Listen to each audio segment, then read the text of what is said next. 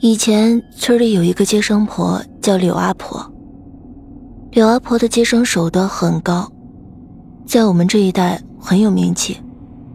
十里八村的要生小孩的人家都来找她接生。有一天半夜里，柳阿婆和老伴睡得正香，突然被一阵急促的敲门声惊醒。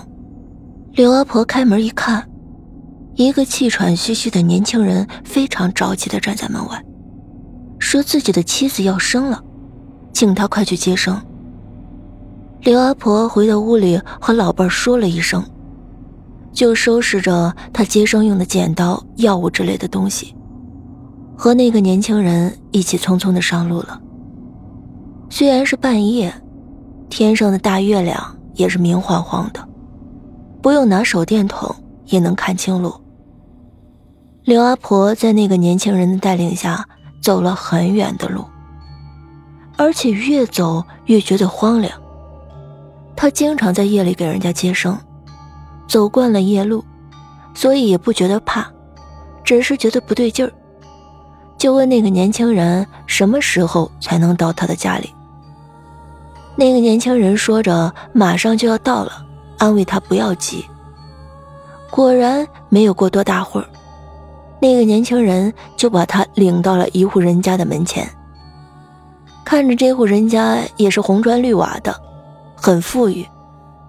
那个年轻人敲了敲门，很快一个身穿古装的丫鬟提着个绿灯笼开了门，朝着年轻人恭恭敬敬地说：“少爷，你回来了。”借着灯光，刘阿婆才看清楚，那个年轻人也是一身古代人的衣服，心里不禁着纳闷就愣住了。那个年轻人看到刘阿婆愣住不动，就朝他解释着，说：“不要怕，我们一家人都非常喜欢古代人的衣服，才会穿成那样的。”刘阿婆听着他们的解释也在理，心里顿时也亮堂了。就跟着他朝着屋里面走去。进了屋之后，刘阿婆看到一个穿着古代衣服的漂亮女人躺在床上，不停的捂着高高隆起的肚子呻吟着。看样子她确实要生孩子了。只是自从柳阿婆进了这间房子后，感觉屋里头阴风阵阵的，让人浑身发冷。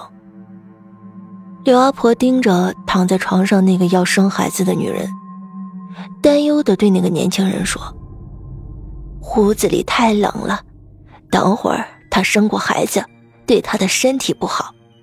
你在屋里烧一盆火，也好让她暖和暖和。”那个年轻人却摇了摇头，很诡异的朝刘阿婆一笑，然后说：“女人平时身子弱。”晒不得太阳，经常在阴暗的屋子里，已经习惯了这种冷。让刘阿婆赶快给他接生。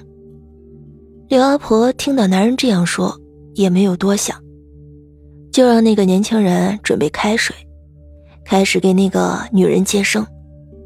没过多久，那个年轻的女人就生下一个胖乎乎的小女孩。年轻人见到母女平安。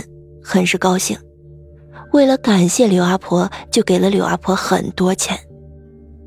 刘阿婆回到家里后，很兴奋地跟老伴说：“刚才那个年轻人很慷慨，一下子给了很多钱。”说着，他就掏出来那些钱给老伴看。他老伴看到那些钱，当时就吓住了。他手里拿的哪是钱呀，全是冥币。老两口看着这些冥币呀，又惊又疑，决定第二天再去找那个年轻人。第二天天刚蒙蒙亮，老两口就上路了。按照昨天夜里走的路线，老两口找到了那个大概位置。可是那里根本没有人家，只有一座老坟。